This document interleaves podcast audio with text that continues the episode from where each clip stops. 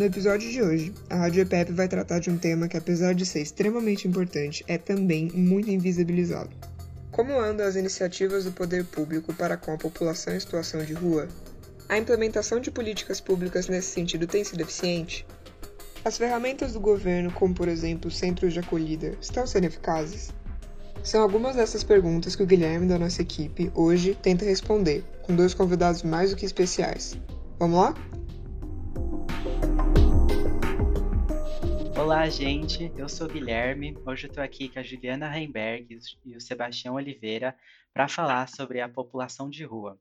Antes, um pouquinho sobre a vida dessas duas pessoas incríveis. A Juliana é bacharel em Administração Pública pela EASP-FGV, agora mestrando em Ciência Política na USP e graduando em Direito na GV. Atualmente, ela também pesquisa políticas públicas para mulheres em situação de rua. O Sebastião Nicomedes, ele é representante do Movimento Nacional da População em Situação de Rua e membro do Comitê Intersectorial da Política Municipal para a Pop Rua. Antes da gente falar sobre a pesquisa de TCC, que foi base para o mestrado da Juliana, é, Juliana, você poderia comentar também um pouquinho sobre a terminologia população em situação de rua? Por que, que é importante a gente falar dessa forma? Bom dia, Guilherme. Bom dia, Sebastião. É um prazer estar conversando com vocês. Agradeço o convite da Rádio EPEP.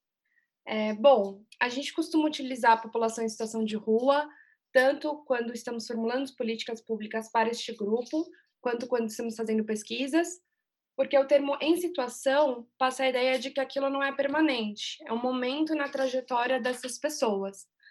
É, muitas vezes é utilizado o termo morador de rua ou população de rua, pessoa de rua, tanto por entidades assistenciais que apoiam esses grupos, quanto pessoas que estão nessa situação, ou até mesmo pela mídia, mas já faz alguns anos que há um esforço por parte do poder público como também de pesquisadores e acadêmicos desta área, para a gente prezar pelo termo em situação de rua, para mostrar que essa situação ela é passageira, ela não é um término, ela não define quem é esta pessoa.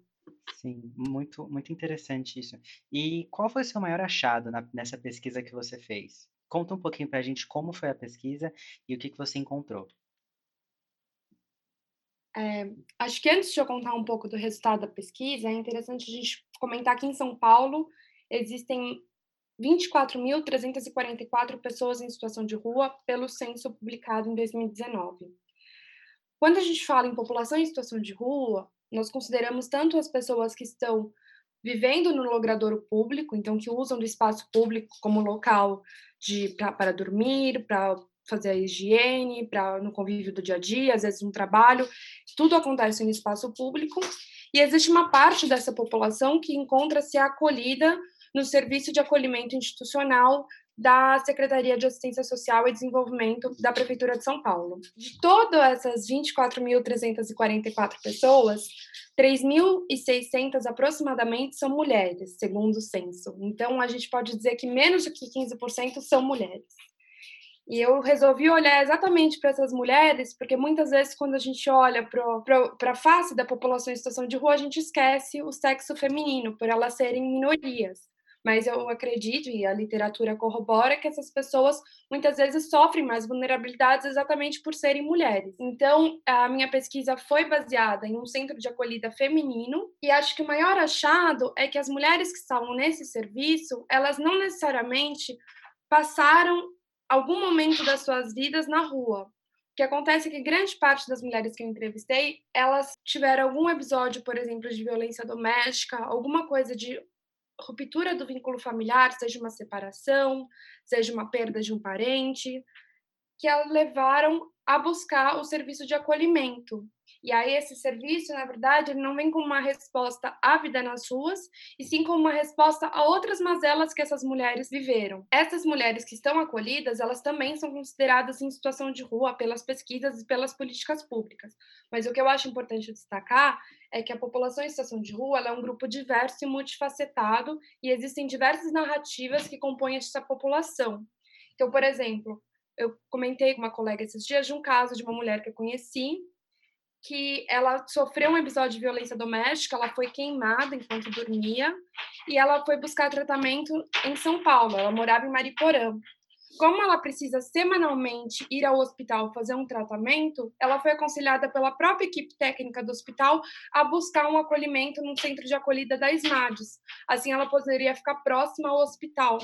Então, essa realidade ela é presente na vida nas ruas e, ao meu ver, nas mulheres é ainda mais presente, porque as mulheres vivenciam episódios de violência doméstica, desigualdades de gênero, as questões da maternidade, o desafio de ingresso no mercado de trabalho, tudo isso agrava essa situação de rua e mudam a face de quem está nas ruas. Com certeza, é uma realidade completamente diferente que é, talvez as políticas públicas se distanciam da realidade, né? Mas a Juliana falou um pouco para a gente sobre o lado das mulheres e as, e as dificuldades que elas enfrentam. Queria perguntar agora para o Sebastião, e quanto aos homens? E também, e quanto ao cenário atual da pop rua diante da crise do coronavírus, poderia falar um pouquinho sobre isso? As pesquisas de anos anteriores colocavam como situação de rua era um total de 80% dos homens. Isso em 2003, quando a gente estava em, em, faixa de, de 10 mil pessoas. Depois, é, é, essa pesquisa foi subindo e ela continuou sempre apresentando os homens e as mulheres realmente não apareciam. A Juliana tem razão. E um, uns tempos para cá, com as delegacias das mulheres, com o surgimento de, dessa observação da, das violências contra a mulher, feminicídios e tudo mais, aí começou a se observar as mulheres na rua, e com as crianças, inclusive, trouxeram duas necessidades. Nós temos tínhamos quase todos os centros de acolhida de São Paulo só para os homens e não para crianças, não para famílias foi muitos anos assim, isso está se adaptando aos poucos, está bem lento. Quando eu fui morar nas ruas, é, era por desemprego, naquele momento a maioria era questão de desemprego, acidentes como eu havia sofrido de trabalho, álcool era muito baixo o grau e a maioria é como eu, estava com 36, 40, 40 anos acima, era a maioria da população de rua. E de uns anos para cá, 2005 para cá, isso vem aumentando o número de jovens, crianças e adolescentes nas ruas. Alguns que já nasceram nas ruas e outros que estão vindo, e aí tem uma incidência de muito mais outras coisas, né? Primeiro emprego para os jovens, alistamento militar, uma série de coisas. E a rua hoje oferta, além de, de, de, de álcool, tem questão das drogas, muita coisa comprometeu a vida nas ruas e acho que o aumento se deve muito a isso agora. É, é o que mais domina o país agora principalmente na, na, na questão do, dos adolescentes e das crianças que ficam desprotegidas nas ruas. É, a sua fala me lembrou uma coisa, Sebastião, na, no texto da Juliana, que é, a gente pensa que a situação de rua, quando as pessoas estão nessa situação, é essa situação final delas, né? Esse é o momento é, que acabaram todas as outras opções, mas a Juliana fala e acredito que você concorda, você é um exemplo vivo disso, né? Que na verdade é só uma situação, é só uma parte da vida e que é, existem políticas públicas que estão sendo desenvolvidas para tentar mudar isso, para é, trazer as pessoas de volta para um lar, para é, uma estrutura básica também. No entanto, a gente sabe que por melhor das intenções. Só te colocando, não sei como, como você entendeu, ah. é, assim, mas não é uma condição é, quando todas as possibilidades de políticas públicas se esgotaram, muito provavelmente o final é a rua. Sim. É o, um caminho é a rua. Quando todas as políticas se esgotaram. Isso Sim. vai saúde, vai assistência, vai habitação, vai tudo. É, e é, é exatamente esse meu, meu ponto. Quando uma política pública e até mesmo aquelas que são voltadas para a pop rua, quando ela gera outros problemas, o que, que acontece exatamente quando uma política pública é, acaba, por fim, criando outros problemas? Você poderia falar um pouquinho sobre isso, Juliana? É, o que eu posso trazer de análise a partir da pesquisa que eu realizei no Centro de Acolhida Feminino é que muitas vezes os sistemas de proteção social que nós criamos para proteger as vulnerabilidades e tentar, de alguma maneira, gerar portas de saída da situação de rua, ela traz mais desigualdades para algumas pessoas. É, existe uma literatura feminista, por exemplo, tem a, a, pesquisadora Sônia Drive, a pesquisadora Manuela Naldini, que elas comentam como a, como a estrutura de poder patriarcal muitas vezes é reproduzida na lógica de políticas públicas da assistência social. É, no caso de São Paulo, por exemplo, os centros de acolhida masculinos não permitem a entrada de crianças e adolescentes pela justificativa de que estes menores podem sofrer abusos sexuais é, entre outras questões. Eu acho que é uma justificativa super plausível e, ao meu ver, também não é correto autorizar crianças e adolescentes nestes equipamentos. Contudo, diante dessa normativa, crianças e adolescentes são permitidos nos centros de acolhida para mulheres. O centro que eu pesquisei, por exemplo, haviam 110 mulheres acolhidas e cerca de 50 crianças. Qual que é o problema? Muitas vezes, famílias são separadas, famílias que entram em situação de rua são separadas, porque o pai precisa ficar num equipamento para homens e a mãe precisa ficar num equipamento para mulheres, junto com as crianças, e toda a carga do trabalho, do trabalho dos cuidados, levar as crianças até a creche, dar alimentação para as crianças, colocá-las para tomar banho, todo o tempo de lazer acontece com a mãe. E aí, os poucos momentos com o pai são pequenos momentos de lazer e esses momentos acontecem no espaço público, porque o pai não pode entrar no equipamento feminino e a mãe não pode entrar no masculino. É, só, só é claro. Juliana. Quando você fala equipamento, você se refere ao centro de acolhida, é isso? Isso, exatamente, são os centros de acolhida. É, e aí, é claro que hoje a assistência social vem criando outros tipos de serviços de acolhimento. Então, existem centros específicos para famílias, existem repúblicas, que são serviços de acolhimento, mas que têm uma maior autonomia é, em relação ao centro de acolhida, mas essas respostas ainda são poucas diante da realidade. E muitas vezes também, acho que vale mencionar, que o centro de acolhida feminino ele tem casos complexos. É, no Brasil tem duas pesquisadoras que discutem essa literatura, a Renata Bichir e a Pamela Canato, e nos Estados Unidos assim, tem a Kimberly Crenshaw que fala da questão da de como múltiplos níveis de injustiça podem estar dentro de uma pessoa.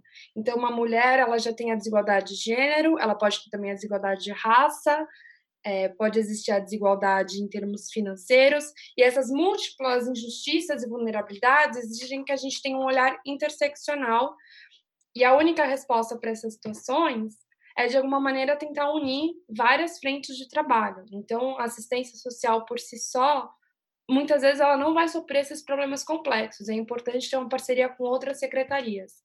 Então, acredito que essa seja uma visão importante sobre como a reprodução de desigualdades pode acontecer é, quando a gente pensa a própria lógica da assistência social.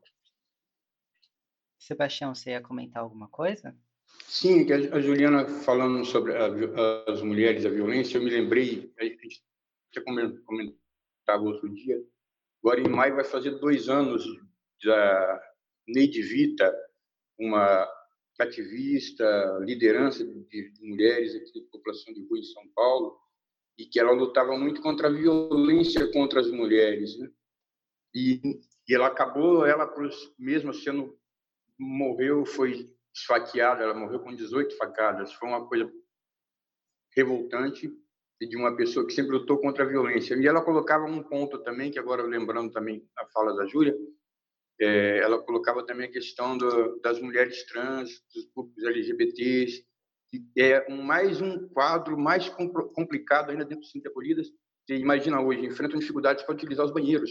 Os homens não querem que utilize o banheiro dos homens e algumas mulheres não querem que utilize o banheiro das mulheres. Olha que situação que chegamos. Aos poucos essa cultura vai mudando.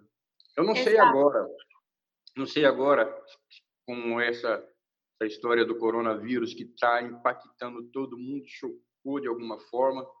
O mundo não vai ser o mesmo, certamente, com isso. Eu acho que a população de rua também vai mudar de alguma forma. Vai mudar, por um lado, no sentido do, de, do compartilhamento, do, da melhoria do, de convivência um com o outro. E, por outro lado, também, eu acho que os problemas de saúde mental vão ficar bastante abalados agora. A gente percebe que quando uma pessoa tenta se aproximar agora próximo de alguém que está na rua, seja para pedir um café, o que seja, está é, tá muito maior o preconceito e estão sendo tratados como loucos. Isso vai refletir na cabeça das pessoas. Guilherme, eu queria só complementar a fala do, do Sebastião, acho que é perfeito o ponto dele. Também aproveito para prestar minha homenagem à Neide, que inclusive meu, meu trabalho de conclusão de curso foi dedicado a ela.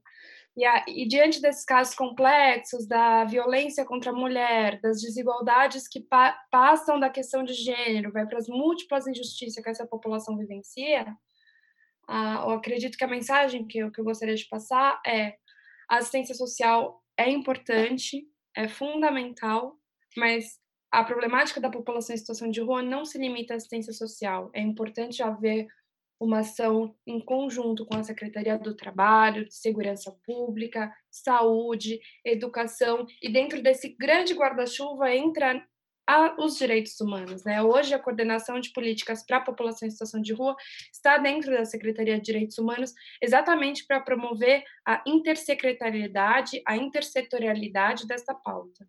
Então, acho que é muito importante a gente tentar começar a olhar para a população em situação de rua para além da assistência social. Perfeito, ponto de vocês, os pontos que vocês trouxeram são muito interessantes, mas me lembra outra coisa também. Na, numa, numa conversa que a gente teve, Juliana, você mencionou que São Paulo foi é, o estado líder né, na promoção dessas políticas públicas, mas ainda assim não é o suficiente, é o que vocês estão me falando. É, apesar da gente já ter é, uma política intersectorial, ainda faltam coisas a serem feitas. Você poderia me lembrar o número de centros de acolhida que tem hoje em São Paulo?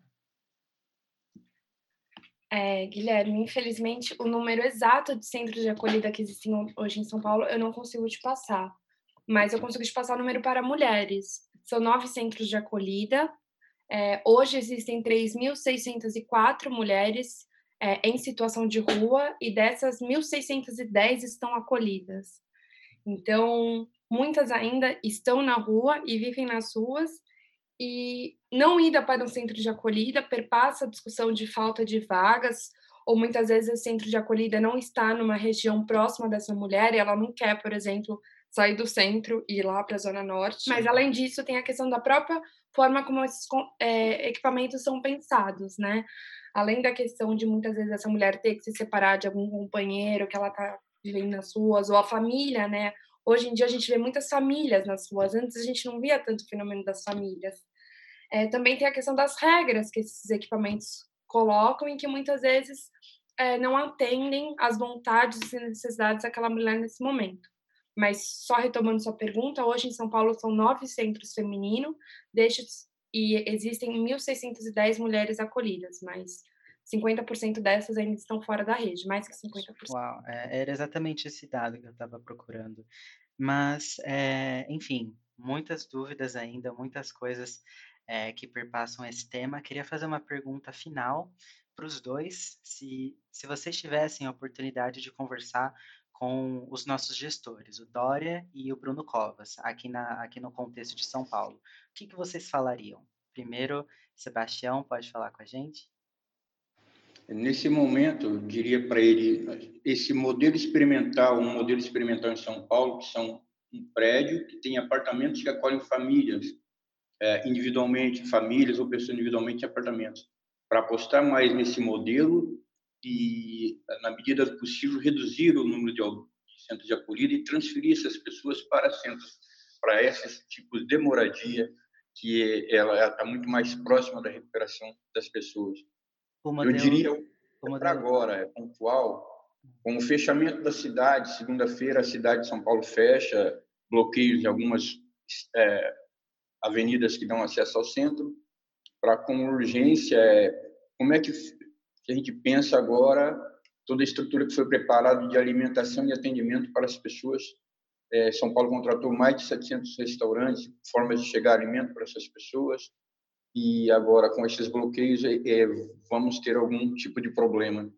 E a outra, só para finalizar, é isso é para agora. Eu sei que depois da pandemia é uma outra situação, mas eu estou colocando meio para agora redobrar a atenção nos centros de acolhida, que o número de infectados está crescendo muito, está morrendo muitos funcionários, mas isso indica que, por enquanto, a resistência da população de rua, eles, eles não, não estão tendo baixas, mas há o risco da gente ter um, disparate nesse sentido agora também.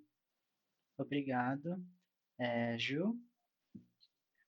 Bom, eu também pensando no contexto da pandemia, eu tenho acompanhado um pouco o que tem acontecido em outros países que estão mais à frente da gente na, no contexto da pandemia, né? Já vivenciaram um pouco mais de tempo.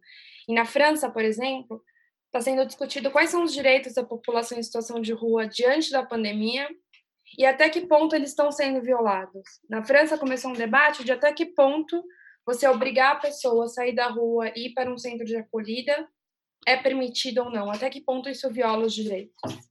É, nós ainda não chegamos nesse momento no Brasil, e pode ser que a gente não chegue, tanto por falta de vagas para acolher todas as pessoas, hoje 50% ou mais da rede está, das pessoas em situação de rua estão fora da rede da assistência social, e pode ser que a, a secretaria não consiga aumentar o número de vagas para contemplar as 24 mil pessoas em situação de rua, mas o que eu queria dizer é que, nesse momento, é preciso preservar os direitos que a população em situação de rua tem. Em 2009, no âmbito federal, foi promulgada a Política Nacional para a População em Situação de Rua, é o Decreto 7053 de 2009. E este decreto prevê o respeito à dignidade humana, o respeito à cidadania, o atendimento humanizado, e o que eu gostaria de deixar de recado é que esses princípios, esses valores não fossem perdidos diante do estado de exceção que a gente está vivendo. Não acho que o contexto de uma pandemia é justificável para que direitos sejam violados. Alguns deputados estão cientes dessa situação, então, no âmbito federal, no Congresso Nacional, tem pelo menos três ou quatro projetos de lei pedindo para que os direitos da população em situação de rua sejam preservados. E aqui em São Paulo, eu destaco o projeto de lei 156, que foi apresentado pela deputada Érica Malonguinho, que também pede que a Política Nacional para a População em Situação de Rua, para que o Plano Municipal de Políticas Públicas para a População em Situação de Rua sejam respeitados e que os direitos das pessoas não sejam violados diante de um contexto de uma pandemia. O governo federal agora liberou um bilhão para o trabalho com as pessoas em situação de rua, governadores, prefeitos, é uma, uma, uma, uma busca de todas, todo o país para atender moradores de rua, pessoas que estão em situação de rua.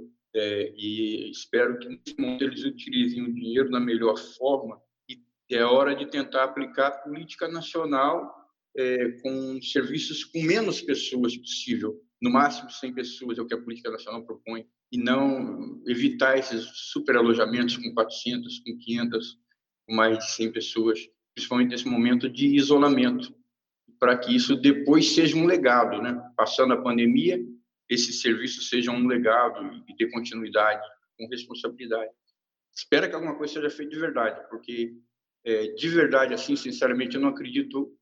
Eu quero ser otimista, mas eu não acredito que, que vá ser feito algo de verdade para a população de rua. Mas eu espero que aconteça agora. O medo é que agora seja um momento de extermínio Sim, com certeza, é uma situação bastante delicada. É, queria agradecer aos dois por estarem aqui conosco na Rádio Pepe. É, Sebastião, muito obrigado por estar aqui, por fazer esse trabalho incrível junto com o governo. E Juliana, é, muito obrigado também por é, escrever sobre esse tema que não é muito debatido na academia, que ainda tem pouco espaço. Recomendo a todos lerem o TCC da Juliana, que eu tive a oportunidade de ler, e é muito, muito delicado, bem escrito e muito bem desenvolvido.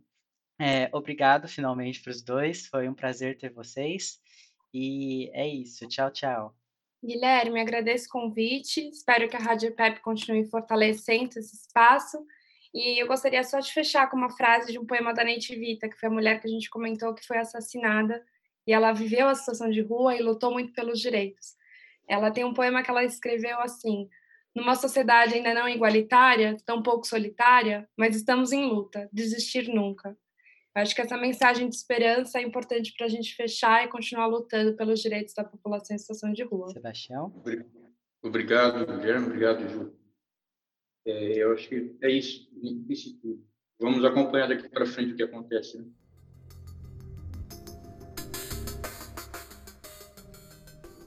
Você escutou a Rádio EPEP, um projeto da Estudos de Política em Pauta da Fundação Getúlio Vargas.